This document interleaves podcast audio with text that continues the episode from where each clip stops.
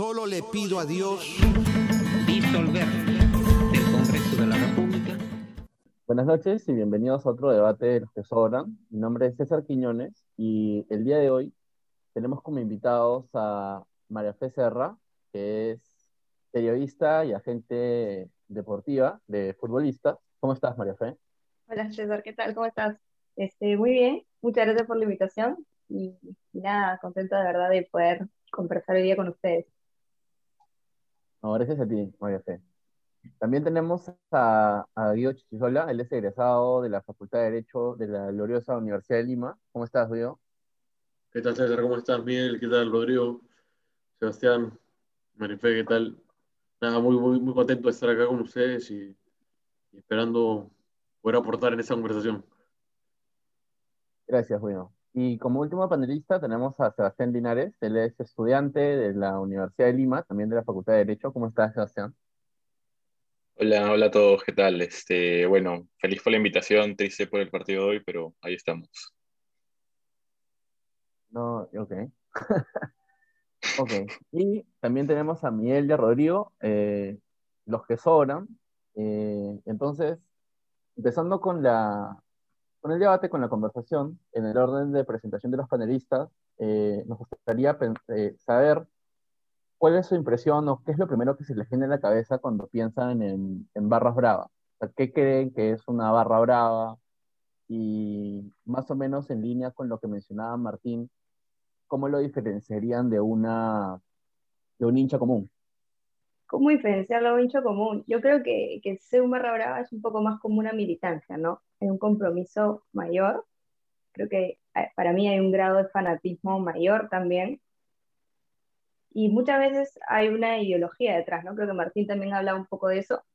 Y yo pensaba, por ejemplo, un poquito en algunas barras, ¿no? En, en los ultrasul del de Real Madrid, que son gente de extrema derecha, en los bucaneros, en el Rayo Vallecano, que son gente de extrema izquierda. Muchas veces son un tema mucho más politizado y hay mucha más violencia, ¿no? Son un poco más agresivos, son como, como fanáticos, pero siempre están a un nivel de éxtasis un poquito más alto, haciendo presencia de grupo.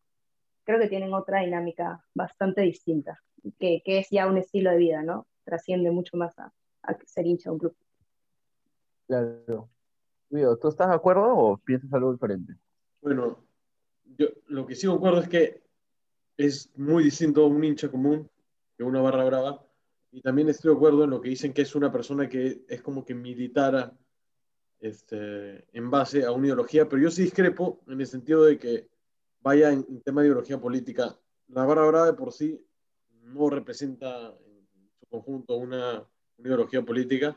Sí sucede en algunos casos, pero si hablamos del conjunto de barras bravas, que en Europa se llama ultras, que en Brasil se llama torcidas, y en verdad tiene algunas diferencias, pero en conjunto son un, grupo de hinchas, eh, hinchas sí son, de todas maneras son hinchas, pero tienen una especie de participación activa frente al club, es decir, ellos toman decisiones, ellos apoyan al club de, de una forma incondicional, pero no necesariamente a, a, a, o sea, de manera gratis, a veces, muchas veces este, están implicados en, en temas extrafutbolísticos.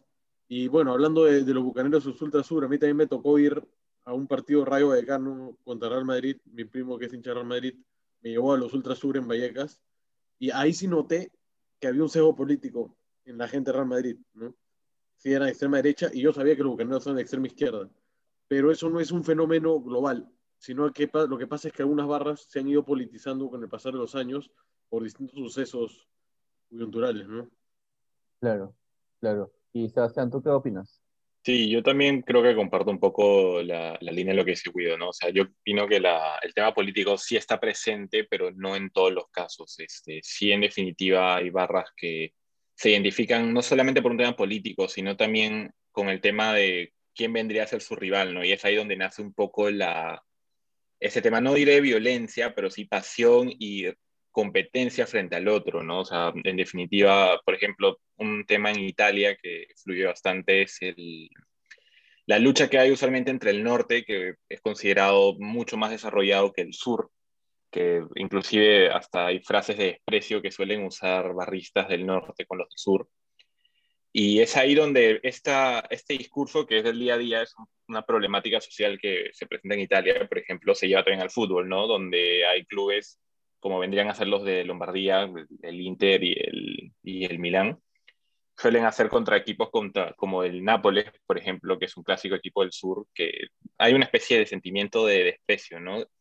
Y es así como, digamos, estos hinchas agarran la pasión, se identifican con un grupo y digamos que forman como una, una, una especie de identidad única, ¿no? Y, y nada, o sea, yo, yo sí comparto eso de, siempre hay alguna especie de sesgo, pero no siempre es político. Yo opino que si es el hincha barra brava, por así decir, es una persona apasionada, no necesariamente violenta, sí hay casos definitivamente, pero no podría englobarlos, pero sí mucho más apasionada que un hincha común, ¿no? Que probablemente no digo que viva del equipo, pero es gran parte de lo que vendría a ser su forma de ser, ¿no? Su día a día. Quería añadir algo de lo que dice Sebastián que me parece interesante, es que o sea, a diferencia de otros deportes, y por eso el fenómeno de barras bravas solamente pasa en el fútbol, es que las barras bravas representan algo, eso sí, o sea, como digo, no necesariamente es político, pero sí representan algo en específico.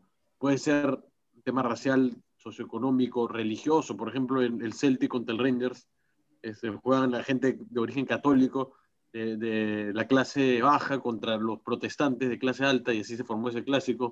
O sea, siempre hay un tema de representación de algo. O sea, esas barras bravas se identifican con algo. Eso sí siempre va a pasar.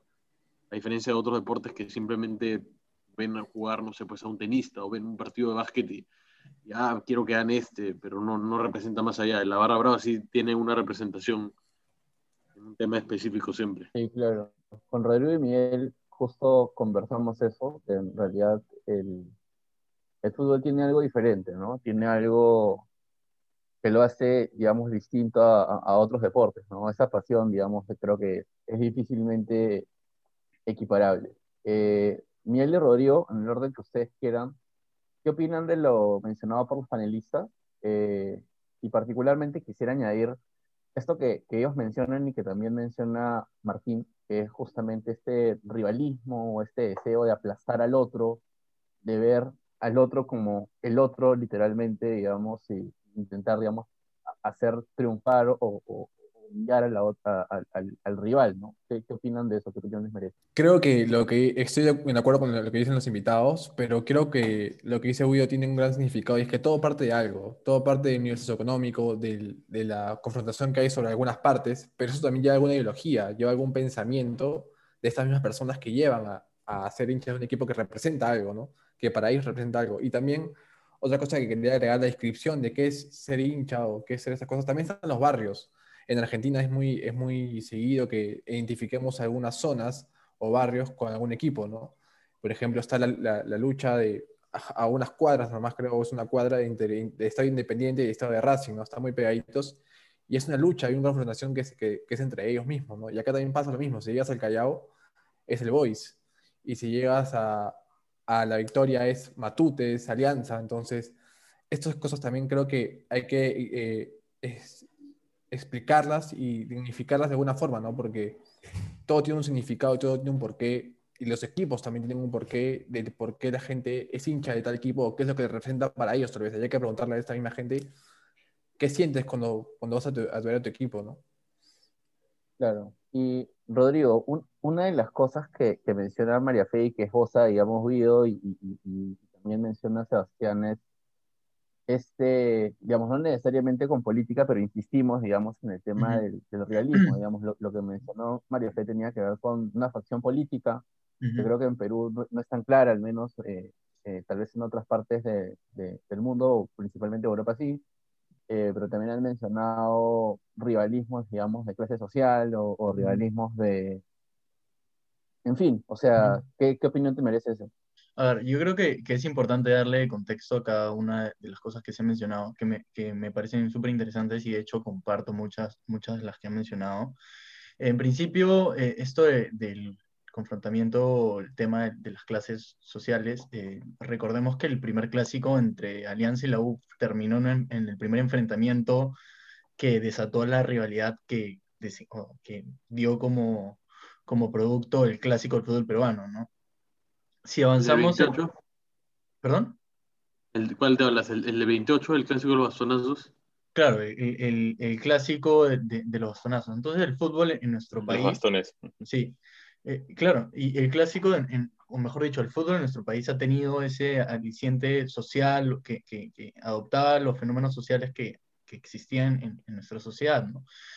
Y si avanzamos a, a- a- la aparición de, de las barras bravas, como barras bravas, digo, porque ya existían previamente organizaciones que alentaban o seguían los clubes, eh, eh, por el lado de la U, la barra U Oriente, que se funda, si no me equivoco, en el 69, si no me equivoco, Claro. y en el 72 se, se funda la Asociación Barra Aliancista, que es la barra ya ubicada en Sur, que fue una de las primeras organizaciones populares, o sea, que, que se ubicaba en el lugar popular dentro del estadio.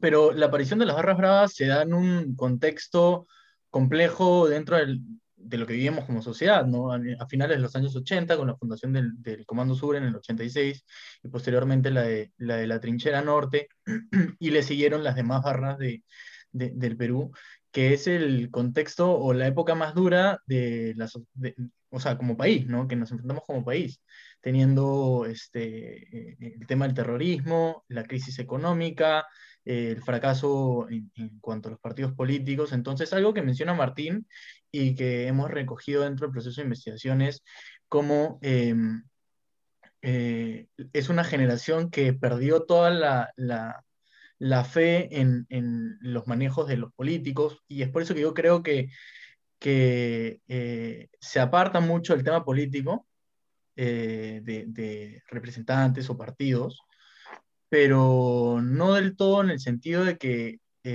son ellos, o, bueno, eh, eh, Martín menciona esto de que el, el estereotipo que existe de un barra es un- una persona que está marginada de, de la estructura social, ¿no? Que es una persona que está perdida, que tiene vicios, que viene de familias disfuncionales, que es el estereotipo que la gente cree, ¿no? Pero, pero que muchas veces no es así.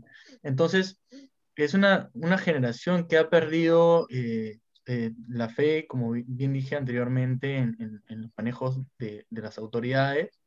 Eh, una generación que ha sido parte de la historia más violenta o, o del, o del tiempo más violento de la historia del Perú y que adopta dentro de su identidad esa violencia desde aspectos este, de identidad, no como los nombres. Por ejemplo, si analizamos los nombres Comando Sur, Trinchera Norte, tienen o adoptan estas características bélicas, ¿no? De, este, Claro. de enfrentamiento. Entonces, más o Y- menos es, es- es- es la, la idea de la aparición que, que yo tengo eh, acerca de las barras bravas, ¿no? Grupos, agrupaciones de jóvenes que han perdido la fe en los manejos de las autoridades, este, vienen de etapas difíciles, eh, violentas, y que de ahí en adelante siguen a, a sus club, a su club y lo utilizan este, y, adoptan este- estas identidades y, es parte de, su rutina enfrentar al otro, ¿no? Y, de ahí viene la violencia. Eso también se, se lo preguntamos a, a Martín. Lo primero que se le viene a la mente a la mayoría de personas, que Martín lo, lo relaciona a prejuicios, digamos, cuando piensa en una barra brava o un hincha de fútbol, es automáticamente eh, la violencia, ¿no?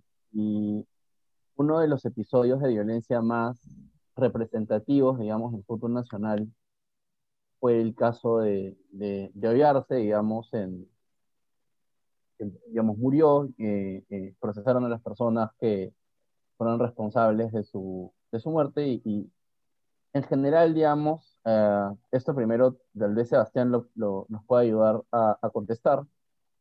¿Qué, qué opinión te merece primero el caso y después eh, si crees necesariamente que se, que se, o mejor dicho, hasta qué nivel sería correcto o acertado decir las barras bravas son violentas? Eh, bueno, yo considero que, a ver, respecto al caso de Ollarse, que efectivamente es uno de los más sonados de, de los últimos tiempos, yo me acuerdo, yo no soy hincha ni de Alianza ni de la U, pero me acuerdo claramente de ese, de ese clásico, como inme- inmediatamente, como inmediatamente acababa, acababa el partido y empezó a rebotar la noticia, ¿no? Y sí, en definitiva, bueno, por un lado, rompe un, o sea, creo que muchas personas les rompió un poco ese estereotipo, como comentaban, de los barristas, ¿no? Puesto que, si no me equivoco, eran el Loco David y el Cholo Payet, los alias de los, los dos barristas de la U, los principales implicados. Y bueno, porque, el, si no me equivoco, el Loco David era una persona de clase media, media alta, que bueno, no, no es que haya tenido problemas familiares que tenga entendido, que me acuerde. Y en particular, o sea, fue, fue medio, para muchas personas creo que fue impactante, ¿no? Por un lado, el tema de cómo no es solamente un acto de violencia entre la, las mismas tribunas, que es algo que suele pasar, ¿no? O sea, bueno, no, ya no tanto en estas épocas, pero sí ha pasado, sino una invasión a palcos, o sea, y han estado pasándose de palco en palco. De hecho, me acabo de acordar, un amigo me contó de que él está en uno de los palcos donde pasó Ollarse y no sé qué, no, como que lo dejó pasar simplemente, pero que en su momento sí, tú piensas que en tu palco está seguro, ¿no? Porque en teoría es la, la tribuna más segura de todas, pero Bueno, es definitivamente no, ¿no? Claro, obviamente, es como decir, el, el área más segura del estadio, ahí está, esa es la palabra.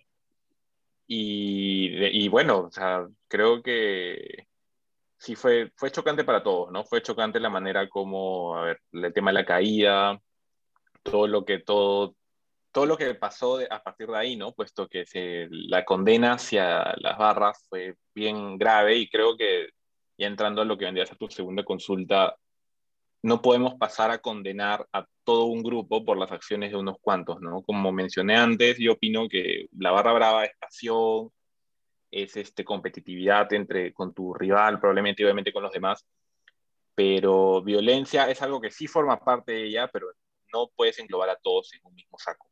Y eso es lo que pasó.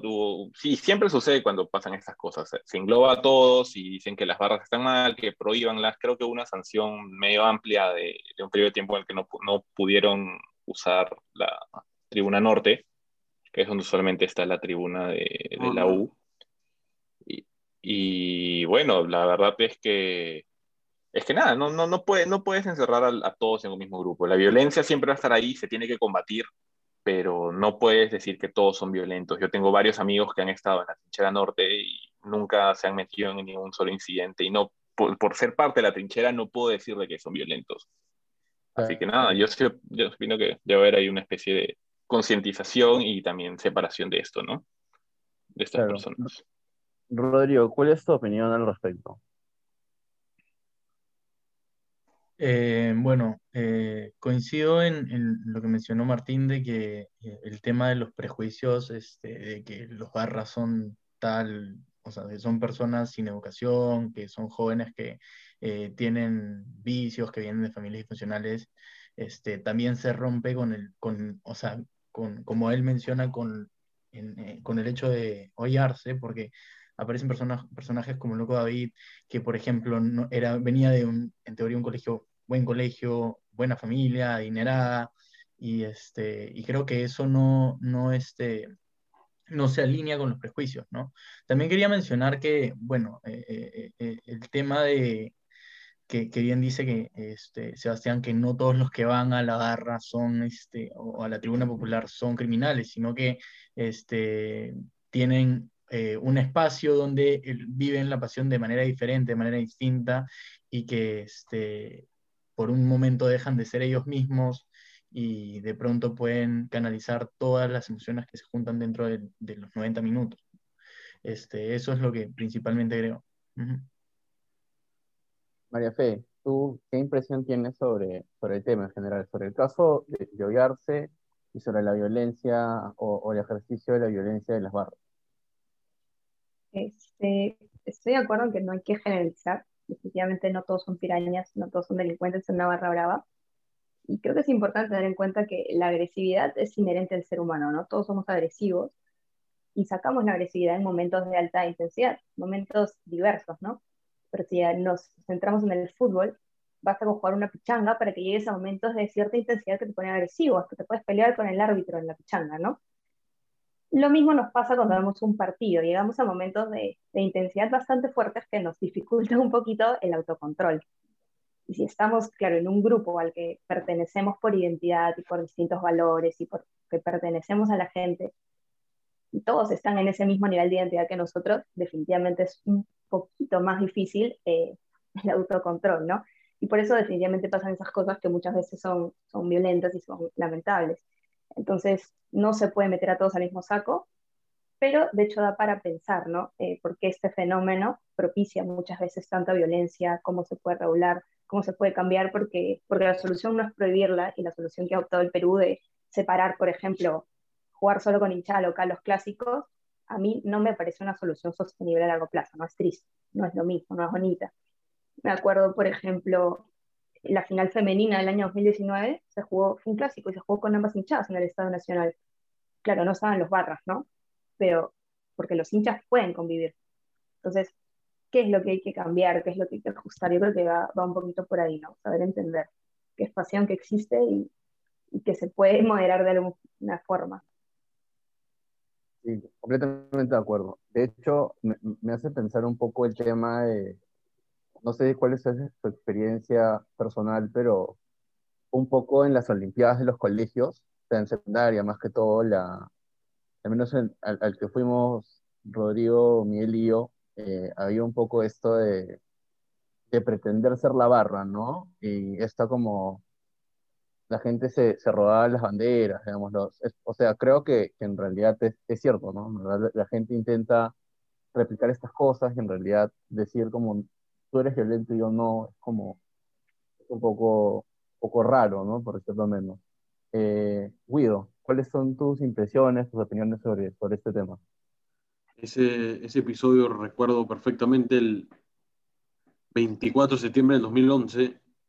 Yo me acuerdo de ese partido. Yo, yo voy al estadio desde 2009 más o menos y prácticamente falto a uno o dos partidos de la U por año. El resto siempre voy me las ingenio, voy, he ido a, provincia, me falta ir al extranjero, eso sí, todavía me, me falta ver a la bola en el extranjero, pero esa sensación fue bien rara, pues nunca había sentido, este, terminó el partido, la U acaba de meter el segundo gol, había ganado 2-1, un gol rarísimo de Martín Morel, me acuerdo que se desvía y, y Forsyth se, se, tira por un lado y la pelota entra para el otro. El estadio revienta, norte prende bengalas, en oriente también, todo muy bonito, ¿no? Y había una persona tirada ahí, ¿no? En ese momento, yo digo, ah, se había accidentado o algo. Y nada, pasó el rato, pasó el rato, pasó el rato. Seguía pasando el rato, yo no me moví del estadio. Me enteré y me acuerdo que, que me apagé en las noticias en el celular y efectivamente había fallecido alguien en el estadio, ¿no? ¿Qué fue lo que yo sentí? Nunca había sentido que en el estadio hay alguien perdido la vida que es el mismo lugar donde tú estás, ¿no? Eso, eso fue algo bien raro porque yo sí he visto enfrentamientos de barras. No, no ha sido algo ajeno para mí en, durante el pasar de mis años en ver que gente se pelea, que roban banderas, inclusive me he presentado muy cerca y he tenido ciertas agresiones, pero esta vez era algo extremadamente fuera de lo común, ¿no? De que dentro de un estadio había muerto alguien y pasan las semanas y se empieza a ver de que empiezan a salir, ¿no? Miren, son este tipo de personas, ha muerto tal persona, y empiezan a englobar tantos temas que tú dices, qué raro que el tema del barrismo ha pasado los límites a algo que ya no va netamente con el barrismo, ¿no? No puedo dar una conclusión exacta, porque tampoco sé realmente si, si Walter Villarse o, o, o, los que estaban en ese palco de sur estaban implicados en temas de barras, ¿no? Pero, o sea, tener esa sensación de un partido de fútbol donde hay alguien muerto y, y que el partido se ha jugado así nomás es una, una, una cosa bien extraña, la verdad, una cosa que, que, hasta ahorita no me voy a olvidar, ¿no? Claro. Uh, Miguel, ¿tú tienes algo que, que añadir? Sí, eh, yo me acuerdo también del suceso, pero me acuerdo de otras cosas diferentes que pasaron eh, durante las primeras vez, horas o días que pasó lo de el fallecimiento de Ollarse, y era que había muchos comentarios tal vez que nacían en, en redes eh, y de la gente en la calle, eh, decían que, por ejemplo, este, este, este chico seguro hizo algo y por eso lo, lo, lo, mataron, o seguro estaba, seguro estaba fumado, o míralo cómo es, ¿no? Lo describían de una forma totalmente en la que no era, y a medida que fueron saliendo las noticias ya fueron, fueron cambiando las opiniones, pero ya había un concepto muy básico y terrible de una persona por sus rasgos físicos tal vez, o por el equipo del cual es hincha, ¿no? que porque Alianza está en la victoria es de diferente forma y porque la U está a otro lado es de, otro, es de otra forma. Entonces yo creo que eso es, ese es el lado incorrecto de las cosas es lo que termina pasando siempre, ¿no? Y es lo que termina pasando también con la, con la policía, tal vez que Rodrigo no me va a dejar mentir, pero a veces vamos a los estadios y tal vez a Rodrigo a mí no nos, no nos revisan tanto, pero viene un amigo detrás de otros rasgos físicos y lo revisan hasta, hasta dejarlo un poco calato en, en los policías. Entonces es un complejo bastante grande que tenemos en este país, creo, y que no sabemos sostenerlo. Y además, otra cosa para aumentar que ha pasado también en los estadios y que decía Marafé es que también han quitado la alegría, ¿no? No tener bombos, no tener eh, banderas, no tener este, platillos, tal vez, que siempre se llevaban, como que mata un poco la fiesta, ¿no? La fiesta de ir al estadio, de encontrarte con las, con las, con las personas que siempre ves, tal vez, y vivir esa alegría que uno tal vez lo, lo invade la pasión y lo transmite de otra forma. Entonces creo que es un punto también que hay que, hay que aclarar. Yo quería complementar lo, lo, que ha dicho Miguel, que me parece interesante. De hecho, lo mencionó Sebastián, este, eh, prim, prim, eh, lo mencionó primero Sebastián, que es el tema de la criminalización de todos los que asisten al estadio. ¿no? Todos son criminales y ir al estadio es como ir a una cárcel. ¿no? Te revisan, te, te, te hacen este, sacar todo lo que tienes en los bolsillos y tal. Claro, a unos más que otros, yo he visto que a gente le han pedido sácate las zapatillas, este, les meten la mano para ver si es que se habían guardado algo por ahí. Entonces, este, eso que menciona Miguel, o sea, no, no pasa solo en el fútbol, ¿no? El tema, el accionar de la policía, sino también la semana pasada que hablamos de la criminalización, criminalización de la protesta, este, eh, hablamos de cómo eh, la policía tenía un mal accionar frente a a, la, a, a dispersar a, la gente que se moviliza y que eh, termina actuando violentamente, ¿no?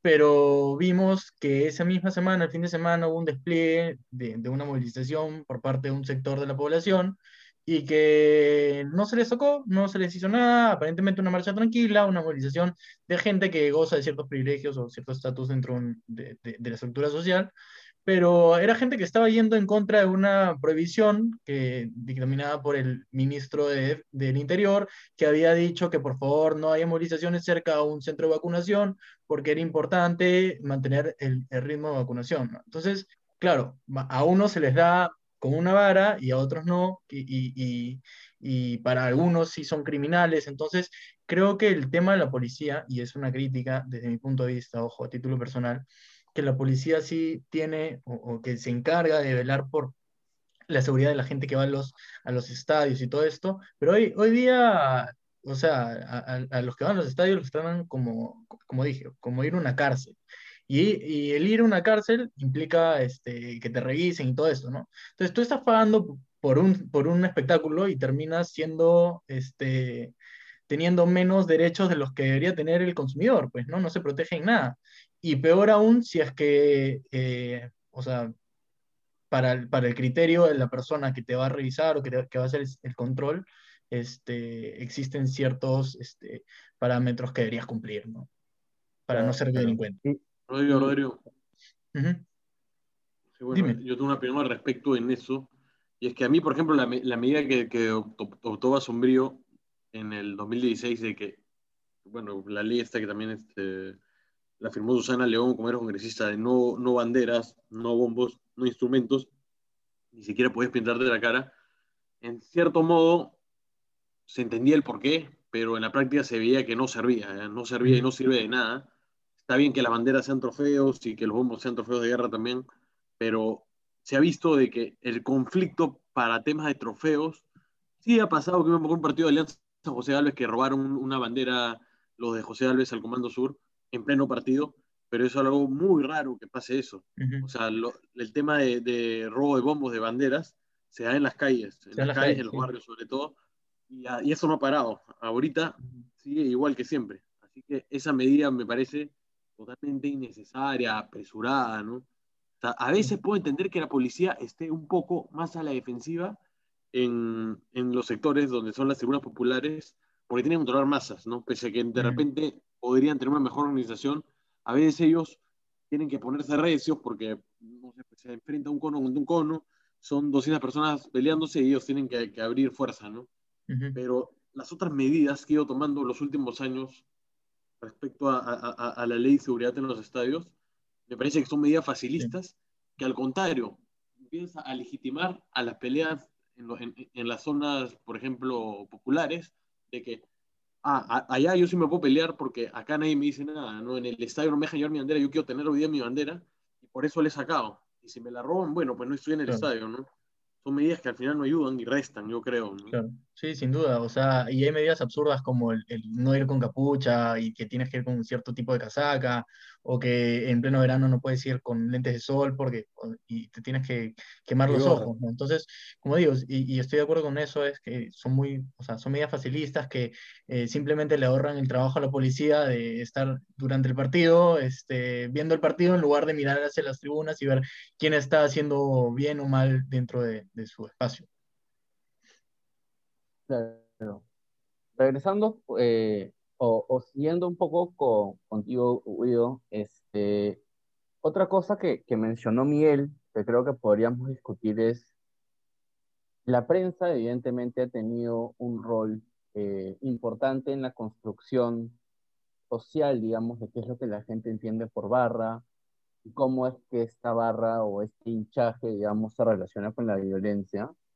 Además han habido ah, otras representaciones artísticas de, de las barras. O sea, se me viene a la mente ahora, por ejemplo, la serie Misterio.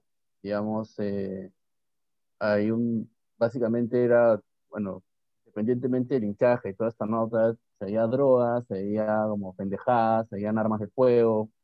Eh, el Misterio, bueno, terminó muerto, ¿no? Entonces, este un poco para, para, em- para empezar la discusión sobre este tema, ¿cuál crees que es el rol que, que- que ha, ha llevado la, la- los medios, digamos, en general sobre, esta, sobre este discurso, digamos, del barrista bruto, del barrista violento, del barrista drogadicto?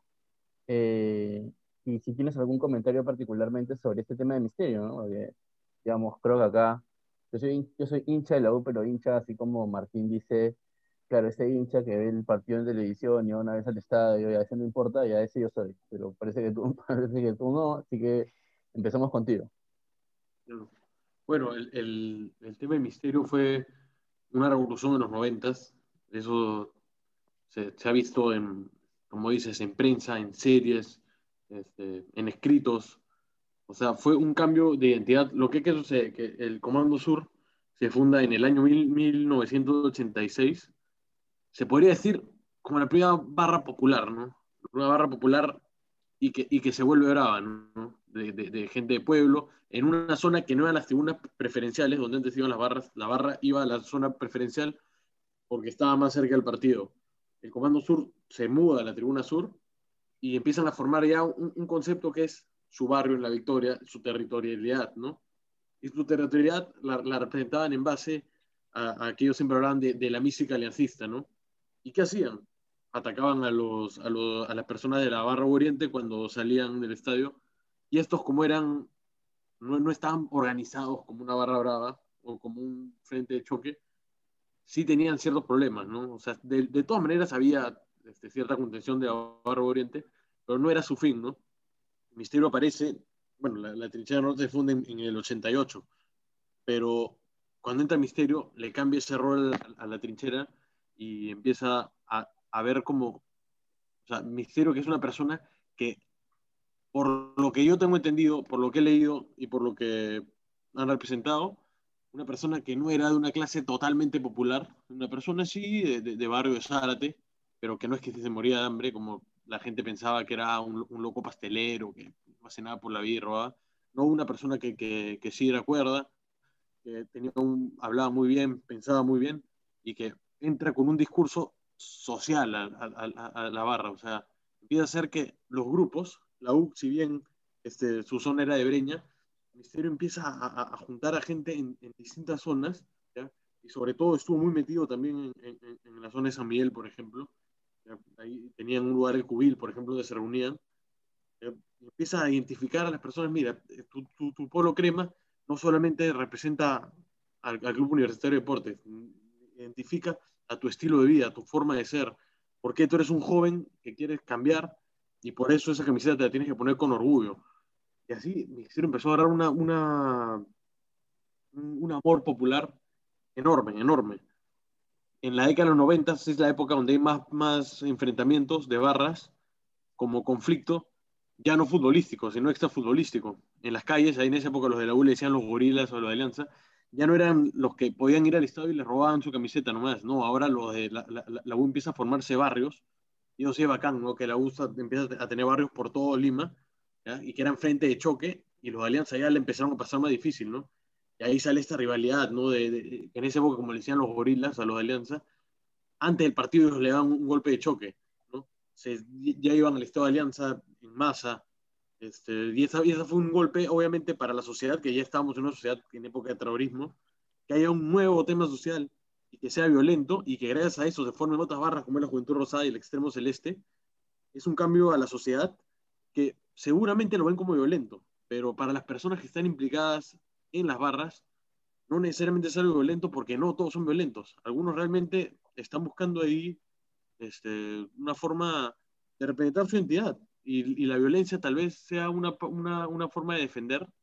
No digo que todos, porque sí, las barras tienen este, momentos que han sido realmente extremadamente violentos y hasta innecesarios, pero se cambió el chip, se cambió el chip y ya, y ya el fútbol pasó a ser algo que no solamente futbolístico, sino un tema extrafutbolístico, social y en algunos casos hasta político. Me parece que eso esa es la impresión que yo tengo de, de esa época en, en particular.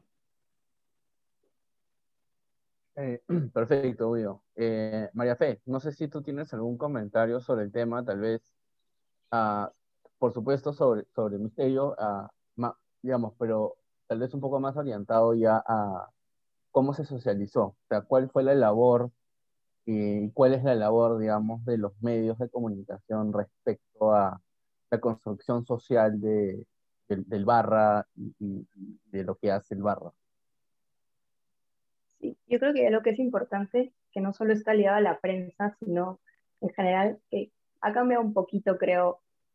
Por ejemplo, me acuerdo que en el Teatro de la Plaza se puso una obra también sobre la fundación de la trinchera, pero es muy importante que, que los grupos que usualmente son marginados o estereotipados o estigmatizados tengan la, la posibilidad de autorrepresentarse, ¿no? Si siempre te mira el otro y el otro te cuenta y el otro te describe, sus descripciones y su forma de retratarte no te hacen justicia, ¿no? Entonces, claro, la prensa y las representaciones siempre han sido muy vistas desde afuera. Eh, han sido pocas y cada vez más, ¿no? Por ejemplo, como en la entrevista, la entrevista que pudimos ver antes, que cuentan desde adentro, ¿no? Cómo lo ven, cómo lo sienten, la identidad, eh, los valores, porque tiene valores, ¿no? Los clubes tienen valores, y si tú eres hincha o barra, los compartes hasta cierto modo. Muchas veces eso de afuera no se ve, ¿no? Lo que se ve son los actos y obviamente los que más llaman la atención son los actos violentos. A nadie le importa que cantes una canción y que saltes, ¿no? Lo que llama la atención es, claro, cuando tiraste una piedra, cuando mataron a alguien, cuando pasó algo así feo. Entonces, eso, eso me parece súper importante y que ha afectado mucho a la visión que tiene la gente que no está muy involucrada o no es muy cercana al fútbol sobre los barras, ¿no? Que no han podido tener eh, voz, por así decirlo, para contarse y representarse y tal vez tampoco los recursos, ¿no? Porque no todos los barras son periodistas, no todos los barras son escritores, no todos son audiovisuales, no todos, son, no todos tienen un espacio en la televisión para decirte, oye, no, mi barra es así. Y no solo pasa con los barras, ¿no? con muchas poblaciones, pero me parece que este es un caso. Perfecto. ¿Algo que quieras eh, comentar o añadir, Sebastián? Eh, bueno, básicamente sobre Misterio creo que Guido... Sí, creo que Bueno, no, he estado un par de veces en Popular con el, no he estado exactamente con el extremo, me iba hacia un lado, pero sí, la verdad es, es buena. Sí, el extremo, el extremo, literalmente. Pero bueno, respecto a Misterio, creo que Wiveanas lo dejó bien claro. Y yo, más que nada, algo que quisiera recalcar es también un poco el tema de la mala prensa que la prensa, valga la redundancia, hace a veces a las barras. ¿no? Ya no lo veo mucho, pero si era un clásico que, por ejemplo, eh, hay 10 personas que empiezan a robar y una de ellas hace un, o una U o está con una camiseta de alianza, e inmediatamente los titulares te dicen este, barristas de la U, barristas de alianza, este, cometen saqueos en tal avenida. Y creo que eso es parte de... Esto era muy, sigue siendo común, pero creo que en, en el, la primera década del siglo, medio que era mucho más seguido, la prensa le daba bastante cobertura. Y esto inclusive ha hecho de que las personas, más que nada los adultos, que no son tan simpatizantes del fútbol, no solamente se mantengan alejados del fútbol, sino demuestran cien- cierta antipatía. O sea, creo que ha llegado un punto, yo estoy seguro que no soy el único, en el que, por ejemplo, yo le decía a mi mamá, mamá, voy a ir al estadio con mi primo, con mi amigo, y para mi mamá era como que ya, hijo, cuídate, o sea, es, es como si estuviera yendo a la guerra. Sí, en definitiva, este- que mentir para ir a popular. Claro, Sí. claro, obvio. Y sí, no, yo me acuerdo la primera vez que fui a... Sí. No, yo no, yo no mentía, yo no mentía, pero pucha, ¿qué, qué iba a hacer, pues, no? Me acuerdo que mi primer partido fue un Cristal Alianza en Matute. Tenía 8 o 9 años, la verdad. Eh, Me acuerdo que todavía jugaba Bonet para Cristal. Un- para mí uno de los más grandes ídolos de, que he podido ver. Y bueno, nada, volviendo un poco al tema, este, sí es cierto que la prensa creo que ha cumplido su labor en el mal sentido respecto a, a un poco que asustar a lo que son las barras, ¿no? Porque a las personas que no son tan cercanas al fútbol, que probablemente nunca hayan ido al estadio, tienen esa imagen, ese estereotipo de vas al estadio, va a haber violencia, ten cuidado, y creo que no es tanto así, ¿no? O sea, sí a veces hay, puede haber como que, no, no digo enfrentamientos, pero digamos que incidentes, más que nada, a ver, imaginemos bombardas, temas de bengalas, que a mí me gustan, pero creo que pueden ser peligrosas si son mal usadas. Y, este, y eso genera un poco de temor, ¿no? Temor y a, a la larga rechazo. Entonces, y eso para mí el principal culpable es la prensa, o sea, no, no digamos la, la deportiva, sino la prensa en general de noticias, ¿no? Que es un clásico que, que esto suceda, sucedió y sucede actualmente. María Fe, creo que quieres decir algo. Sí, me has hecho acordar una cosita, este, de que a veces la violencia va más allá de la violencia física también con las barras, ¿no? Yo me acuerdo, este, justo lo que hablaba de que tu mamá se asusta cuando vas al estadio. Yo también siempre que iba al estadio antes, mi mamá lo primero que me preguntaba, ¿no? Oye, ¿vas con algún hombre? ¿No? ¿Vas tranquila, vas segura? Y, este, y me hizo acordar, por ejemplo, una época en la que yo trabajaba en el Deportivo Municipal. Hicimos un partido en Huacho contra Cristal y yo no podía, estaba caminando en la cancha, encargándome de la publicidad estática, yo no podía pasar frente a la barra de extremos celeste, porque si pasaba, no paraban de gritarme eh, huevadas súper obscenas, ¿no? Que obviamente me asustaban, porque estaba yo sola frente a una manada de hombres que estaban en un modo así bastante de simio, y yo no podía pasar, o sea, llegó un punto en el que tuve que ir a decirle a mi jefe, ¿sabes qué? Yo no voy a volver a cruzar la cancha, discúlpame, esto es demasiado. Eh, y tal vez también por eso no hay tantas mujeres en las barras, ¿no? Pero, pero me acordé de eso, ¿no? Que muchas veces son, son otros tipos de violencia que no lo había pensado, la verdad, hasta este momento, pero que te alejan un poquito de esos lugares eufóricos y hacen que la gente le pueda tener un poco de temor. Yo estaba en la cancha, estaba segura, había policías, yo trabajaba para un club, y aún así me ponía súper nerviosa y me hacía, no podía pasar por delante de la barra. Pasé dos veces y, y no más.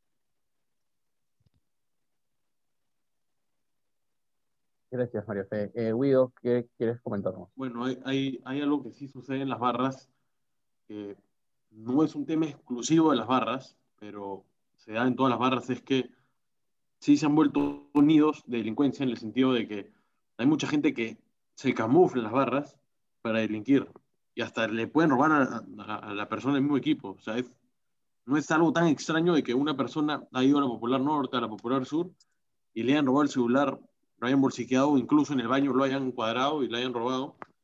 Y eso pasa también cuando hacen las caminatas, las barras, de que mucha gente aprovecha y roba. Hemos un partido de cristal en el 2012 contra Garcilaso y la policía no estuvo cuidando mucho porque nada, se confiaron, yo creo. Ese día también había este, una corrida importante, Nacho. Y yo, yo no fui al partido, pero vi en las noticias que la policía se había dividido y dejaron que toda la gente del RIMAC venga. Y fue un mazón de gente y toda la avenida Ucayali, por ejemplo, la Bancay, este, no, perdón, era la, la avenida Bancay y, y la Vía Expresa, empezaron a, a robarle a, a transeúntes, como un señor con almohadas, cómo agarraron y le quitaron todas las almohadas le robaron el celular. Esa gente no necesariamente son barristas, o sea, no necesariamente están en un grupo o en una facción o son parte de una barra brava. O sea, pues esa- muchas personas utilizan el tumulto enorme que movilizan las barras bravas para delinquir. Entonces también hay un problema. A veces tú dices, mira, esta barra hizo esto, pero a ver, si el jefe del Comando Sur, la trinchera, el extremo, lo hubiera visto, posiblemente le hubiera quitado el teléfono que robó y le hubiera dado una paliza tremenda, porque e- e- eso no es la, la función de ellos. Ellos muchas veces quieren el orden en la barra, pero van personas que no necesariamente son de la barra y delinquen, ¿no? Y eso seguramente lo, lo, lo pueden haber comprobado ustedes. En, Ujú. Hay gente que no, no va al estadio para, para ver fútbol. Sí, sí, de, de hecho, eh, eh, una acotación a, a- lo que menciona Guido, que sí, o sea, hay gente que se, se camufla y el fútbol es el medio para delinquir. Y, o sea, pero la respuesta de las autoridades para ir en contra de esto es nula, ¿no? O sea, han intentado empadronamiento tras empadronamiento y eso no ha visto efecto. Y creo que tras el primer empadronamiento, a los meses tuvieron que realizar otro por la falta de efectividad que, que tuvieron. Y yo recuerdo que después de lo de eh, se exigió empadronamiento y no fue masivo. O sea, mejor dicho, fue masivo, pero no fue, o sea, nunca se usó. Hay gente y hay testimonio de gente que te dice, yo me he empadronado tres veces y nunca sirvió para, para, para ser considerado como barra, para ir a la Popular Sur. En este caso son las tres personas que yo conozco y nunca, y nunca sirvió. Y por otro lado, lo que menciona eh, María Fe, que, que es súper interesante y, y es un, creo que es un fenómeno el, el machismo que, que, eh, trasciende más allá del fútbol, pero que el fútbol sin duda es uno de los deportes en los que más expresiones machistas hay. Eh, también tomamos en cuenta el tema de, que también lo menciona, lo, men- lo mencionó Martín, o lo tratamos con Martín, que es el tema de eh, los insultos y esto de la homofobia, ¿no? Este, que un grupo le dice al otro cabro y el otro le dice tal, entonces se usa también eso como para tratar de, afectar, ¿no? Herir, este, eh, eh, y, eh, usar la violencia verbal, simbólica, dentro de, o como parte de un discurso este, para hacer frente al otro grupo. Entonces, este, eso también es, algo que, se puede analizar con mayor profundidad. Y Miguel, ¿a ti qué te parece este último tema que ha, que ha soltado Rodrigo? Por ejemplo, hemos visto que hay jugadores de fútbol afroperuanos de repente que se han acercado a algún extremo de la, de la cancha y les han, les han dicho, o, digamos, han proferido ah, contra ellos insultos racistas, o, o, digamos, en, en general, ¿no? O sea, yo he estado en, yo he estado, bueno, mi- me parece que además de, la violencia que menciona María Fe, digamos, porque e- e- esta violencia, digamos, o este discurso violento que creo que podría ser diferente, tiene que ver más con, no solamente tiene que ver con la, digamos, no solamente respecto a barras, sino también respecto a lo que representa el club y quiénes representan al club, porque, o sea, yo estaba en, en, en- tribuna también y había gente que, que les decía cualquier cosa, digamos, a los jugadores del otro equipo cuando sacaban o les tiraban cosas. ah, luego he visto, una vez vi que, que agarró las patadas al, al dientecito de la San Martín, pero, o sea, eso, o sea, lo empujaron, en verdad, ¿no? Como que bastantes Claro. personas, ¿no? Pero, o sea, voy al, al tema de, de cómo interpretarías esto, o, o qué opinión te merece eh, esto, ¿no? Eh, quería com- complementar lo de lo que dijo María Fe con un dato de los de Estudio Arellano, que es que 2017, que fue que cada, de cada cuatro mujeres, una va al estadio. Y es, bueno, ha bajado, yo creo, un poquito, pero igual es preocupante, ¿no? Porque yo creo que eh, dentro de algún caso se pierde la participación de la mujer en los estadios y creo que sería una fuente de ingreso bastante fuerte, que merecen ir y, y tienen el derecho a ir, pero no van por estos sucesos que ya contó María Fe. Sobre lo que tú mencionas, eh, creo que pasa muy seguido, son actos eh, despreciables, en verdad, porque no eh, tenemos, creo que la, la gente misma que insulta o es racista en la cancha tiene amigos de, esa- de esa forma, pero ahí no cambia su forma de ser, ¿no? No trata de ser mejor tal vez en los estadios, sino trata de, de sacar todo ese odio, todo ese racismo, todas esas ganas que tiene en su interior, lo sacan los estadios como también pasa en la política misma, ¿no? Que la- vemos que la gente cambia tal vez cuando pasan algunos sucesos. Entonces creo que, que pasa eso seguido y también pasa también porque los mismos jugadores eh, no se manifiestan de una manera correcta, ¿no? Creo que, por lo menos en Perú no he visto que, que, que haya esa forma de, de, como pasa en Europa, tal vez que un jugador que es, le generan algún tipo de insulto de, de racista, agarra y se para y se va del partido, o para y no vuelve a jugar más, ¿no? Creo que eso también debería pasar acá. Acá la diferencia es que los jugadores en lugar de pararse y, y pedir, un, pedir que lo están insultando, se pone a insultar contra el, contra el aficionado y le dice para pelearnos afuera. Y creo que es, un- es un tema de, de educación que, que no perseguimos bien y que no sabemos interpretar las formas de, de ver eh, lo- tanto los jugadores como los hinchas, ¿no? Creo que es bien preocupante. Y no solamente pasa en la- en la- en la- con los hinchas de, de equipos, también pasa en la selección misma, que, que, que los hinchas de selección, que supuestamente son los, los más amados, los más amables, los, los más cuidadosos con el tema de, de todo lo que está en contra de nuestra política peruana, eh, también hemos escuchado que a los, a los ecuatorianos los insultan, les hacen sonidos de, de monos o de gorilas en, en un pasado y que eso también es incorrecto, ¿no? Entonces yo creo que es la sociedad misma la, la que es así y saca todo su repudio eh, que tiene adentro una vez que pasan estos tipos de eventos, ¿no? Pero luego tienes a, a periodistas como, como Philip Butters, ¿no? Un comentario que, que no voy a repetir, pero creo que todos sabemos básicamente qué fue lo que dijo. Exacto. Eh, bueno, para terminar un par de preguntas más, eh, una corta y una que tal vez va a ser un poco más larga. Ah, la primera es, empezando por Sebastián, que, digamos, en la entrevista Martín hace referencia a los, las reglas éticas o el código de moral, digamos, extra, extra legal que tienen las barras. Eh, hace mención al, al- al, digamos, al deber o la obligación de fidelidad eh, con el equipo, eh, fidelidad con el grupo y hacer mención, digamos, a esto de, de no soplarás, ¿no? O sea, de no ser soplón, de, de en verdad este, estar, estar metido en, en- en el tema. ¿Tú cuál, cuál crees que es la regla o el principio más importante, digamos, que, consideras que debe cumplir un barrista respecto a ese equipo?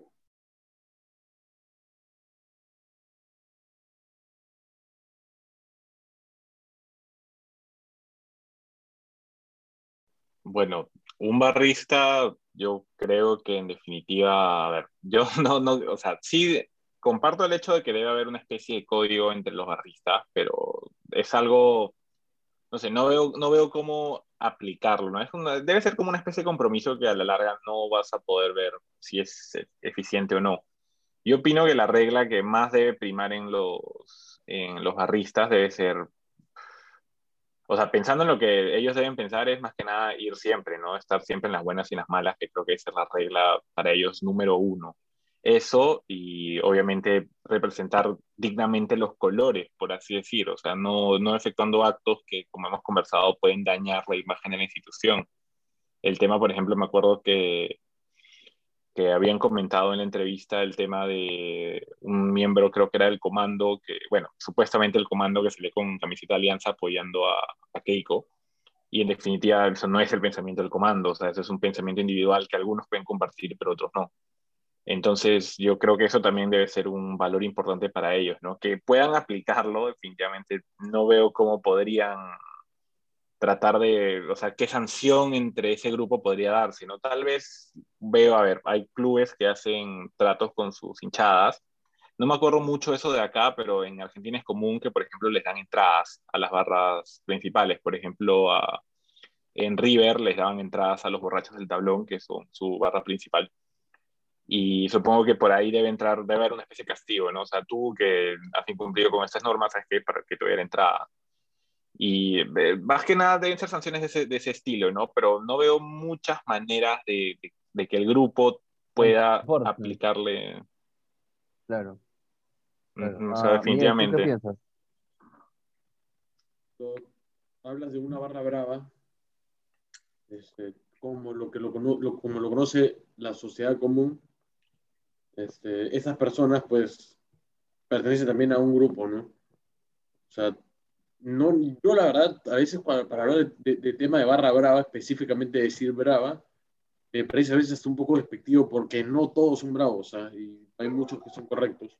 Pero bueno, cuando tú estás hablando de lo que nosotros conocemos como barra brava, una persona tiene que ser leal a su equipo, tiene que ser leal con sus actos y tiene que ser leal a su grupo. Eso tiene que sumarle cuando ya en una barra brava. Es decir, estas personas, ¿por qué hablan de eso de no ser soplón? Porque estas personas tienen un compromiso con su grupo, con su mismo grupo. Y a veces eso te puede tragiversar y dicen, oye, pero tú estás siendo hincha de tu barrio, no estás siendo hincha del equipo. Pero no es que no seas hincha del equipo, es que estas barras justamente son, se forman como familias. Son distintos barrios donde estas personas se ayudan, incluso muchos de ellos hacen, cuando tú veías en la pandemia, como sobre todo barras en las zonas más populares o barras en zonas adineradas, se iban a zonas populares a dar víveres, por ejemplo, a hacer obras sociales, a hacer, chocolatadas navideñas. Es decir, son personas que han decidido entrar a una especie de, de familia organizada y le deben un respeto a estas, a estos grupos donde hay ciertas normas y ciertos deberes que estas personas tienen que cumplir, ¿no? Como te digo, no, no, no es como la gente realmente lo ve, o sea, hay cosas pues muy positivas ahí y otras cosas, lógicamente, que hay que corregir también. Es como cuando dices, creo que el aspecto de familia y lealtad es como cuando te te dicen en, en el fútbol, si te pones la camiseta del otro equipo, estás muerto, ¿no? No puede ser, eso es como una falta de respeto total hacia el equipo al que tú perteneces o al cual eres hincha, ¿no? Creo que eh, voy mucho por lo que dice Guido, creo que la familia, el- el- las- los hinchas se vuelven familia, creo que las barras son una familia que, la cual tú no te puedes separar nunca, porque, bueno, en el caso de María Fe y el mío, eh, del equipo de que somos hinchas, eh, tú vas y todos te conocen, todos saben quién eres, hablas con, hablas con alguien y te, te pones sobre tu vida, cómo, cómo te ha ido. Entonces creo que se vuelve parte de, de la vida propia de uno. Y creo que eso, eso es lo que tiene que rep- representar para las personas en, en- en el Perú, tal vez, o que creen que son vándalos o delincuentes, o los caracterizan o estigmatizan de, algún- de, alguna, de alguna forma, ¿no? Tienen que interpretar que, las, que son personas y que estas personas forman parte de una familia, ¿no? Donde hay, varias, hay varios tipos de personas, como cualquiera, hay diferentes pensamientos, diferentes ideales, pero que comparten un- una sola idea que es, es ser hincha del equipo, ¿no? Y eso creo que, en eso creo que debemos llegar, ¿no? A transformar.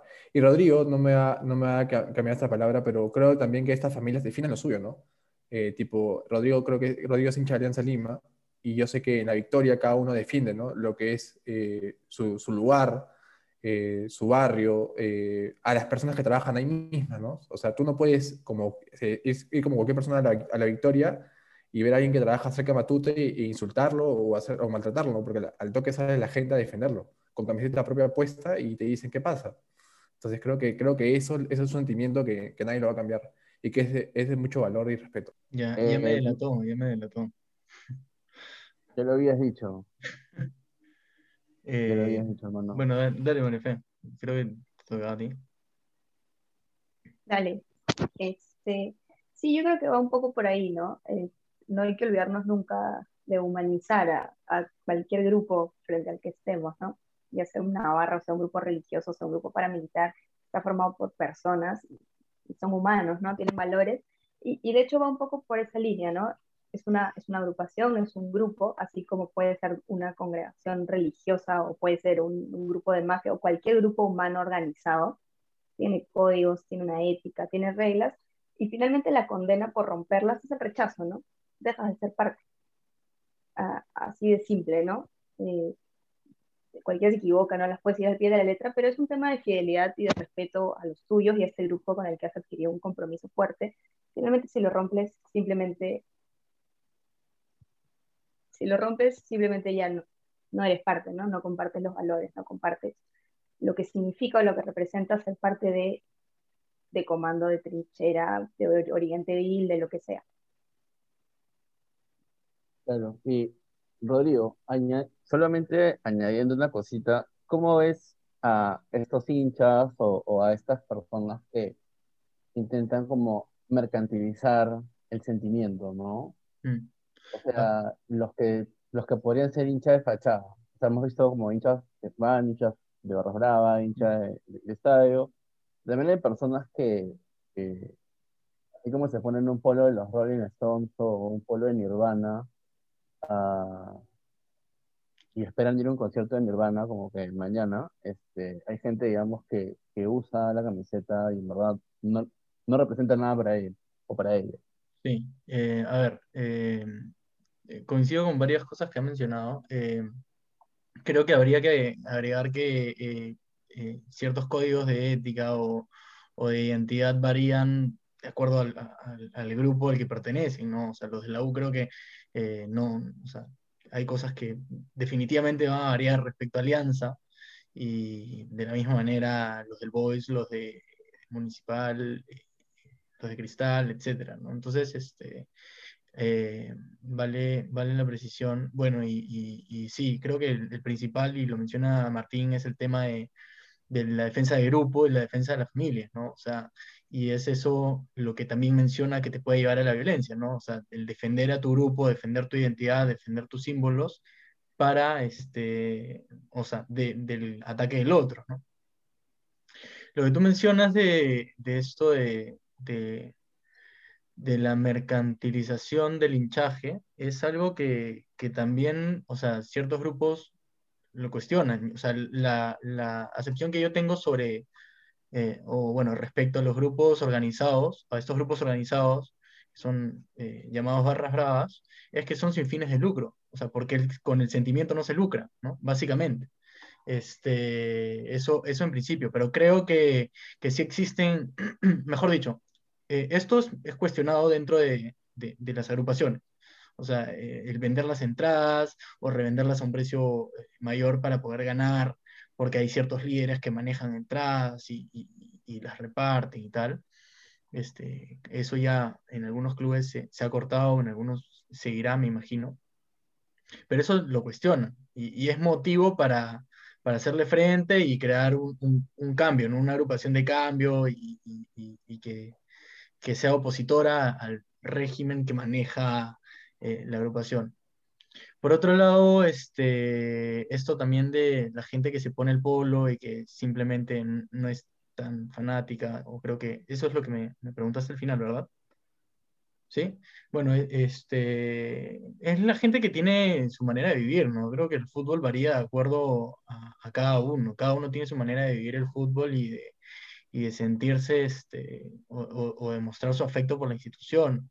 Eh, Diceo, por ejemplo, y creo que esto va más hacia el afecto de las barras bravas, Rafael Diceo, líder máximo de, de la 12, menciona o, describe que él cuando va al estadio, él se transforma por 90 minutos, deja de ser él, sale de su lado más animal, más este, eh, de, de sentimiento y, y cuando llega a su casa es el mismo, Y creo que eso pasa, eh, le pasa a mucha gente. En el estadio somos otros, nos transformamos y, y de pronto llegas a tu casa y sigues con tu vida, ¿no? Y, claro, y algunos más que otros piensan en alianza, alianza, alianza, alianza, o la U, la U, y, y otros están enfocados en lo que tienen que hacer, ¿no? Pero, pero después, fuera del estadio o, o fuera ya de, del día de partido, estás, este, estás como con lo que tienes que hacer, ¿no? Enfocado en tu, en tu rutina. Es, y creo que igual, de igual manera, este, esto tiene diversos grados, ¿no? O sea, gente que, que es mucho más cercana al club y otros que no.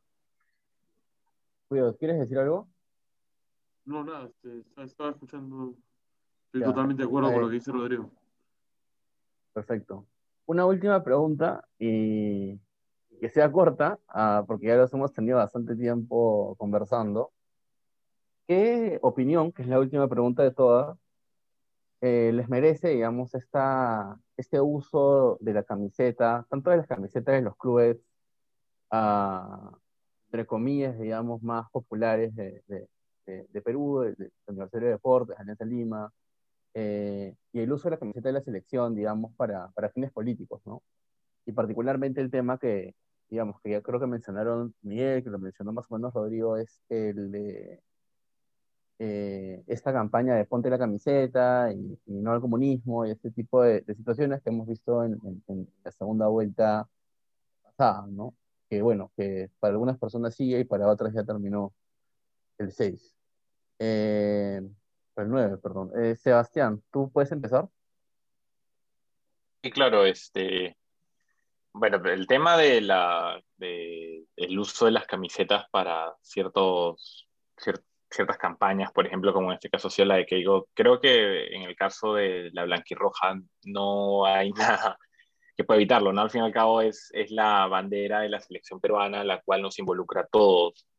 Eh, si hubiera una especie de, no sé, símbolo de lo que vendría a ser, imaginemos, la blanquirroja, la barra, ahí sí podríamos estar hablando de un uso de una marca no, no adecuada, ¿no? Pero creo que nada impidió a Keiko usar la, la camiseta de la blanquirroja. Esto, sin embargo, creo que va, ha hecho que muchas personas muestren el repudio principalmente a la selección y en general, a, no, no, no, sé, no sé cómo decirlo, pero eh, la camiseta tenía, ha chapado cierto, una especie de tino político. Hemos visto, por ejemplo, que hubo, no me acuerdo en dónde, un incidente en las elecciones porque alguien fue con su blanquirroja y no querían dejarlo pasar. No, creo que la blanquirroja no significa nada, ¿no? Otra cosa sería que vaya con un polo naranja, por ejemplo, pero la blanquirroja es la blanquirroja. Y esto es lo que ha causado, digamos, Keiko, ¿no? La, la ha usado como símbolo y medio que, al menos por unas semanas, sí, exactamente, al menos espero que esto pase pronto, pero que la blanquirroja le quiten ese tono, porque definitivamente no, o sea, yo vi el tema de la selección y el tema del uso de la camiseta y es, es increíble, o sea, yo me indigné porque definitivamente es una, yo tengo que cuatro o cinco blanquirrojas y, y nada, en definitiva no, no, ver, ver, ver a la gente usando la camiseta para este uso, no estoy de acuerdo, ¿no? O sea, en general yo opino que el fútbol no debería meterse en política, es mi postura y esto es algo que, no sé, no, no, por más que sea un candidato de mi, de mi respaldo, no debería mezclarse. O sea, el fútbol es, es pasión, el fútbol es un, es un entretenimiento que a todos, bueno, no a todos, pero a, todos los que lo seguimos nos apasiona, valga la redundancia. Y creo que el uso de otras actividades, de lo que vendrían a ser artículos de fútbol o símbolos de fútbol, no, no va, no va, en mi opinión no va. Ok, Rodrigo, ¿qué piensas tú? Bueno, yo creo que si después del Fujimorato se tuvo que lavar la bandera, ahora que hay, hay que lavar la camiseta, ¿no? O sea, en principio, Sí, eh, el, el definitivamente, haber definitivamente. usado, sí, el haber usado la camiseta como instrumento político para llegar a, a un cargo eh, eh, presidencial me parece, me parece, o sea, cruel para quienes no, no se asemejan o no, no convergen con, con las propuestas de un, de un partido, ¿no? Este, o de un candidato. Eh, creo que el apropiarse o adueñarse de un símbolo que, sí, si bien es cierto, no es un símbolo formal para, para, o sea, para el Estado, pero es algo que, que, bueno, o sea, el día que clasificamos al Mundial eh, y en adelante, 2018, la gente iba a trabajar con su camiseta, ¿no? O sea, es algo que nos identifica, más allá de que no sea formal, pero nos identifica, ¿no? Cre- la gente, incluso cuando, no sé, va a fiestas patrias o algo por el estilo, quiere demostrar su amor por el país, se pone la camiseta. Y no es algo que viene a partir de la clasificación al mundial. Entonces, yo estoy totalmente en contra de apropiarse de, de- de un símbolo que nos representa a todos, te guste el fútbol o no, este, la camiseta es un símbolo para mucha gente. Y lo otro es que, este, eh, respecto a los jugadores, yo sí estoy en contra, lo, lo he dicho varias veces, este, porque ellos tienen que saber que tienen un poder, ¿no? So- sobre, sobre la gente, sobre sus seguidores. Y el usar la camiseta como un símbolo, y como bien lo menciona Martín, de manipulación, ¿no? Eh, Yo soy jugador de la selección y estoy votando por tal. No, o sea, tú, eres, tú tranquilamente eres un ciudadano y, si, dentro de tu postura de ciudadano puedes hacerla pública y decir, mira, sí, por más que en el video no hayan salido con la camiseta, pero el lema, del- el, lema central o el mensaje central de- del video era, yo me pongo la camiseta. Entonces ya hay un mensaje de que ellos representan la camiseta y representando la camiseta van a votar por Keiko Fujimori, ¿no? Entonces yo no creo en ese tipo de manipulaciones y estoy totalmente en contra, estoy eh, a favor de que los jugadores muestren su postura como ciudadanos, como corresponde, pero no que la, la camiseta sea el medio para, básicamente. Cuido, ¿qué opinas tú? Bueno, yo la verdad, con camisetas de seleccionado nacional, no tengo ningún problema que lo, lo utilicen, sean candidatos presidenciales, artistas, movimientos, que se pongan la camiseta, a mí me parece que no engloba el significado en sí que significa ser peruano. No sé si me dejo entender. O sea, me parece que si ellos quisieron hacer campaña con esta camiseta, no es que se estén exclusivando la campaña para ellos mismos. Los de Perú Libre la pueden usar también y también la han usado. La pueden usar gente de la para la gente del partido político que quieran. La pueden usar gente de, de los equipos que sean, sea Alianza, la U, Cristal. Me parece que la camiseta nacional te permite eso. O sea, el que se identifica como peruano, como yo, por ejemplo, puedes agarrar y tener tu blanquirroja acá y no necesariamente estés votando por Keiko Fujimori, por Pedro Castillo o por cualquier otro candidato, ¿no? Y yo igual creo que es con el símbolo de los clubes. O sea, un hincha de la U, por ejemplo, puede ponerse la camiseta en el momento que quiera y de repente representa un movimiento esa persona, pero quiere poner su camiseta de la U, que la ponga.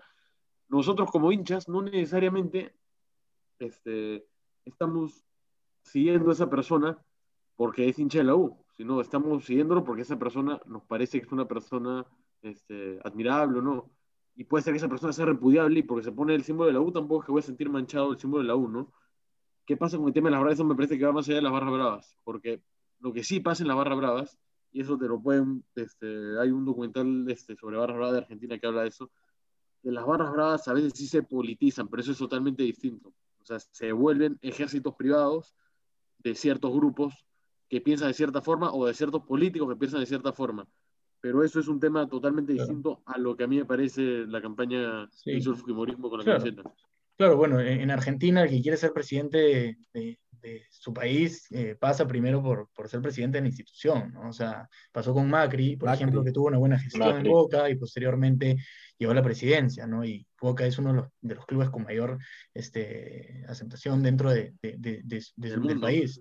Sí, o sea, y, e igual, de igual manera, este, yo creo que, eh, eh, o sea, una cosa es mostrar tu postura como ciudadano y otra muy distinta es decir, este, eh, eh, el tema acá en cuestión no es que te pongas la camiseta y tu opinión, el tema es usar la camiseta como lema y siendo tú el que tiene ese poder asignado por tu desempeño futbolístico, porque la gente te sigue, porque eres representante de la selección, decir, yo me estoy poniendo la camiseta por el país y asociar eso con, con, un candidato político. Eso es, ese es el problema, básicamente. De ahí que te pongas la camiseta y salgas, o decir, este, ya, yo soy de Alianza y, y, y, y quién voy a votar por tal, o salir a decir, este, voy a votar por tal con la camiseta puesta, o sea, algunos O sea, puede gustar o yo, no. yo creo que el mensaje político, eh, independientemente de la valoración, era claro, ¿no? Porque un poco la Ujú. retórica del discurso de, de Fuerza Popular era, ah, o sea, Keiko no te he hecho nada, man, ¿ya? Si te parece pésima, ponte la camiseta. Claro. Y eso lo, digamos, lo, lo, lo llevaron a, a- a- al tema, digamos, de la selección. ¿no? Ujú. Eh, Miguel, ¿tú qué, ¿tú qué opinas? Eh, bueno, yo tengo una opinión no muy parecida a la de Rodrigo. Creo que si bien los jugadores eh, son personas, tienen derecho a opinar y a, y a decir lo que, lo que necesitan, pero sí tienen que tener en cuenta que son personas públicas, igual que los influencers tal vez, que si van a una opinión, que sepan que hay gente detrás que los va a criticar y que no tienen por qué ofenderse de esa crítica, ¿no? Porque al final ellos están dando una opinión al aire libre y, y es así. Hay gente que te ama por una cosa, hay gente que te odia por otra, hay gente que te critica por una cosa y gente que no por otra.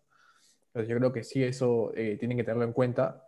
Y lo segundo es que sobre la camiseta yo no estoy tanto de acuerdo. Eh, creo que Keiko en su campaña no debió usar la camiseta. Creo que fue una mancha total. Creo que quiso llevar la campaña por, por los resultados de otras personas que consiguieron en su vida y que ella no debía apoderarse de esos resultados porque no eran suyos. Era de est- esta selección que lo consiguió y la misma gente que disfrutó de eso, ¿no? Entonces creo que es injustificado de alguna forma que ella se apodere de un resultado, de un evento histórico para nosotros tal vez, para poder hacerse crecer, ¿no? Y notar. Hoy en día vemos las marchas de, de, de sí el fraude y es, y es ilógico ver que aún siguen con su camiseta sin saber por qué la tienen puesta tal vez, ¿no? O sin saber por qué están marchando.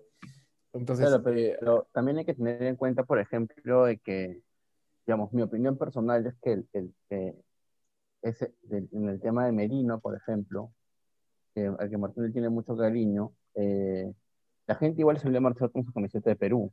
Y no todos los peruanos estaban a favor de, de que Merino renuncie, ¿no? Claro. O sea, había gente que decía, sí, eh, este es un golpe de Estado porque se ha, digamos, interpretado caprichosamente la Constitución para vacar a un presidente, además la coyuntura política, pero había otra gente que decía, bajo la interpretación actual de la Constitución, si no te cae un, un presidente y tienes los votos, puedes sacarlo del, pa- de- de- de- del- del Poder Ejecutivo, ¿no? Entonces, ¿por qué aplicar esta, digamos, opinión respecto a que no se debe usar la, la camiseta para fines políticos, en el caso de Fuerza Popular, pero no decir lo mismo respecto al, al interinato? Y, acá yo soy, yo soy claro, yo creo que sí pongo el pesado, digo interinato, eh, pero ahí, la, digamos, nuestra postura tal vez, o mi postura era, era un, poco, un poco diferente, ¿no? ¿Cómo, Sí. cómo, cómo verías eso? Sí, pero hay, para finalizar, y ahí seguimos con Rodrigo, eh, yo creo que hay una gran diferencia entre las marchas de ahora y las marchas contra Merino. Y es que contra las marchas de Merino no habían líderes políticos detrás de cada marcha, no habían liderazgos, tal vez. Era gente que se unió a marchar por una sola idea. Y acá sí hay diferencias, ¿no? Tienes a Keiko Fujimori que lidera estas marchas, aparecen líderes tal vez como Vania Thaís, como, mi, como Mijael Garriga que quiere ser líder, pero no, Yo, es líder. yo discrepo, yo discrepo ahí bastante. Entonces, ¿ah? O sea, creo, que, de- creo, creo que es una gran diferencia, ¿no? las, las marchas de Merino también tenían líderes y no, o sea, no es acá la diferencia es que hay un solo camino, como decir, un solo líder. Tú puedes ver a, a Fuerza Popular como los líderes, pese a que también hay líderes más abajo, influencers o, o políticos, como decía López Plea, que apoyan el movimiento. Pero igualito, las marchas en Merino tenían organizaciones y tenían políticos que eran activistas continuos de esas marchas. O sea, al final las, do- las dos marchas tienen movimientos políticos. Las marchas más chiquitas tal vez no, pero las grandes, por ejemplo, las marchas más grandes de Merino, como Pero la marcha más grande de Fujimori, también tienen... La, la tema diferencia, la, diferencia de, de- lo que se hizo con Merino o el uso de la camiseta para ir a marchar contra Merino es que dentro de, de ambos escenarios, eh, por un lado tienes una inversión, o sea, y por el otro es gente que ha salido a marchar independientemente. Y dentro de la inversión que hubo en la campaña de Keiko Fujimori, su famosa campaña de Ponte la camiseta, este, ha- hay, grupos de poder y eso, quieras o no, es una manera de influenciar dentro de la gente, de, influir en su decisión, este, llamando a personajes que representan la propia camiseta. Pero además de eso, creo que más allá de, del el- el- quien sea, o sea, el, el candidato que use o se apropie de la camiseta, siendo además, por, por nuestra mala suerte, Keiko Fujimori y Pedro, Pedro Castillo, las dos opciones que teníamos en este escenario. Este, y esto lo digo como hincha de alianza porque tampoco me gustaría que, ah, el- perdón, no me gustó lo que hizo Waldir Sáenz eh, respecto a, a- a salir y decir que este, Alianza Lima, este, eh, eh, o sea, no importa, él se pone la camiseta y tal. Este, ah, o sea, el, el- el- discurso es puntualmente lo que se cuestiona, ¿no? El, el- que el lema de ponerse la camiseta signifique representar una candidata que no representa la mitad del Perú. O sea, básicamente, ¿no? Eh, independientemente uno lo puede hacer, pero si esto es además pagado, porque esto, o sea, ha sido orquestado por, por grupos de poder, ha sido una campaña que no es gratuita, eh, es aún más cuestionable desde mi punto de vista. ¿no? Entonces, yo sí creo que, que hay eh, grandes diferencias entre el uso de la camiseta por ir a movilizarte, eh, defendiendo tu postura, y otra eh, para usarla por, por me- o como medio para una campaña. Sebastián, ¿tú tienes algo que añadir? Bueno, yo sí, o sea, la verdad es que se me ocurrió algo bien rápido, o sea, como para, digamos, resumir por qué son distintas. O sea, ya, ok, puedo, puedo aceptar el hecho que sí haya líderes en la marcha contra Merino, pero sin temor a equivocarme, corríjame si me equivoco, no me acuerdo de uno solo que haya dicho salgan con sus camisetas a protestar. O sea, ahí es donde creo que está la, ahí es donde creo que está la diferencia. O sea, la gente espontáneamente salió con su camiseta, pero no, No, es eso, que eso, eso, eso no sí, eso sí quería añadir justo, de que la diferencia Claro, justamente o sea- de esta marcha con la otra es que la otra, habían líderes, pero esos líderes, por ejemplo, no sé, pues estaba Olivares, de repente, el mismo Julio Guzmán, este, hasta alguna prensa que de repente apoyó un poco más, pero ninguno te decía, oye, ponte la camiseta, ¿no? Diferente que... Claro, es- la otra esa es la diferencia, definitivamente. O sea, Keiko se apoderó del símbolo y lo usó. Y como complementando, o sea, me pongo a pensar del lado contrario, que si yo fuera una votante de Perú Libre, o sea, me pongo a pensar y digo, ok, ¿qué están diciendo ellos? Que yo no soy peruano porque no quiero votar porque hay cosas, me parece que hay una especie ya de, no sé cómo decirlo, tratar de excluir como si fueran no patriotas, antiperuanos, a las personas que no querían votar por, por Keiko. O sea, a mí me parecía, pero a mí el uso me pareció definitivamente, yo lo admito, yo voté por Keiko, pero me parece igual nefasto lo que, sorprendente. lo que está, sí, sorprendente, yo lo sé, yo lo sé, pero si hubiera, si hubiera segunda vuelta, te juro por Dios que lo, que lo anulo, Hubo pero segunda vuelta. ya, ya Hubo dejando, segunda vuelta. no, sí, sea, vuelta. me refiero, me refiero si en, en el Esperando, hipotético caso, en el hipotético caso que suceda, cosa que espero que no, yo lo anulo, o sea, y yo estoy seguro que sería una derrota categórica para Keiko de nuevo. Pero, Ter- Está bien. pero nada, terminemos nada, con- este, eso. Terminemos con, con la opinión eh, comentario de, de María Fe sobre este tema, sobre los que nos hemos desviado un poco, pero de los temas que hemos estado conversando. Se, se manchó la pelotita. De hecho, yo estoy, estoy en desacuerdo definitivamente con el uso que le han dado. Creo que es inevitable que un político use la camiseta, eso es inevitable. Keiko no es la primera. El primero que la instrumentalizó fue Juan Velasco Alvarado, él mandó a componer Contigo Perú y todos le hemos cantado en el Mundial. La fue mandada a, componer por una dictadora izquierda. Ya lo hemos separado definitivamente de sus orígenes, pero es inevitable, ¿no? Todos los, todos los políticos se quieren agarrar siempre de nuestra pasión y de nuestro sentimiento de ser peruanos, ¿no? Porque la camiseta es un símbolo patrio, ¿no? Eh, acá somos comunicadores, de repente hemos llevado un curso de semiótica, símbolo significa perteneciente, relativo de patrio, la patria. La camiseta simboliza la patria, es un símbolo patrio, ¿no? No hay que ser cuadrados y que te digan que los símbolos patrios son la bandera, la escarapela, no, tenemos criterio y lo es, ¿no? Eso, eso para mí es súper importante. No podemos evitar que lo use Keiko y no podemos evitar que la gente salga a marchar con su camiseta. Porque bueno, pues podemos vestirnos como querramos para marchar. Lo que sí a mí me pareció eh, bastante feo, la verdad a mí me, me ofendió, es que los jugadores te digan que ponerse la camiseta es votar por determinada postura, ¿no? Eh. Un poco eso, ¿no? Y, y si yo no pienso así, si yo no quiero votar así, soy antipatriota, no soy peruana, creo que no, no tenían el derecho. Creo que, y, y lo mismo, ¿no? Si lo cambiamos a un club, no porque un jugador, por ejemplo, haya jugado por Alianza Lima o juegue por Alianza Lima, tiene el derecho de relacionar la camiseta y el escudo de Alianza Lima con determinada postura política. No lo tiene un jugador, no lo tiene el presidente. O sea, no, no son dueños del club, ¿no? Que los jugadores sean seleccionados, sean convocados, no les da el derecho a decirte que, que la selección es perteneciente o relativa a Keiko Fujimori que eso es lo correcto. Eso, eso a mí me pareció eh, bastante mal, ¿no? Me, me pareció irresponsable. Los jugadores podían salir yo, Edison Flores, yo, Pablo Hurtado, yo, nombre X, opino así, yo le digo no al comunismo, pero no a decirte que si tú no opinas igual, no eres camiseta, no te pones la camiseta, y con una imagen, con una franja, ¿no? Que es una alusión evidente, y si alguien dice que no, eh, o tiene un problema para comprender mensajes, o simplemente no quiere aceptar qué es lo que te están diciendo tus seleccionados, ¿no? Me pareció un hecho muy reprobable y, y me decepcionó un poquito, la verdad, porque era un momento muy delicado para todos, ¿no? Creo que todos estábamos muy contrariados, sin saber mucho qué hacer, algunos ya con una decisión tomada, otros no, y que si tan a la ligera tenga un mensaje así que te haga sentirte tan excluido o tan perdido en un momento en el que toda la gente está tan violenta, no, para mí no fue bonito. Hubiera preferido un mensaje de unión, un mensaje de vota con conciencia, haz lo que te parezca, haz lo que te dicte, pero es- eso sí, ¿no? Ponte la camiseta para votar por el Perú que quieres y por el que crees, pero decir no al comunismo era ya muy evidente, ¿no? Que te decían que tomes una postura. Claro. Eh, bueno, ha sido un debate súper interesante. En verdad, este, te agradezco a, a- a los tres panelistas, a Guido, a María Fe y a Sebastián. Les agradezco a los que sobran, a Miguel y a Rodrigo. De hecho, Rodrigo nos comentaba que no podía hacer, no podían hacer campaña por Keiko porque era la blanquirroja. Entonces, roja era como comunista, ¿no?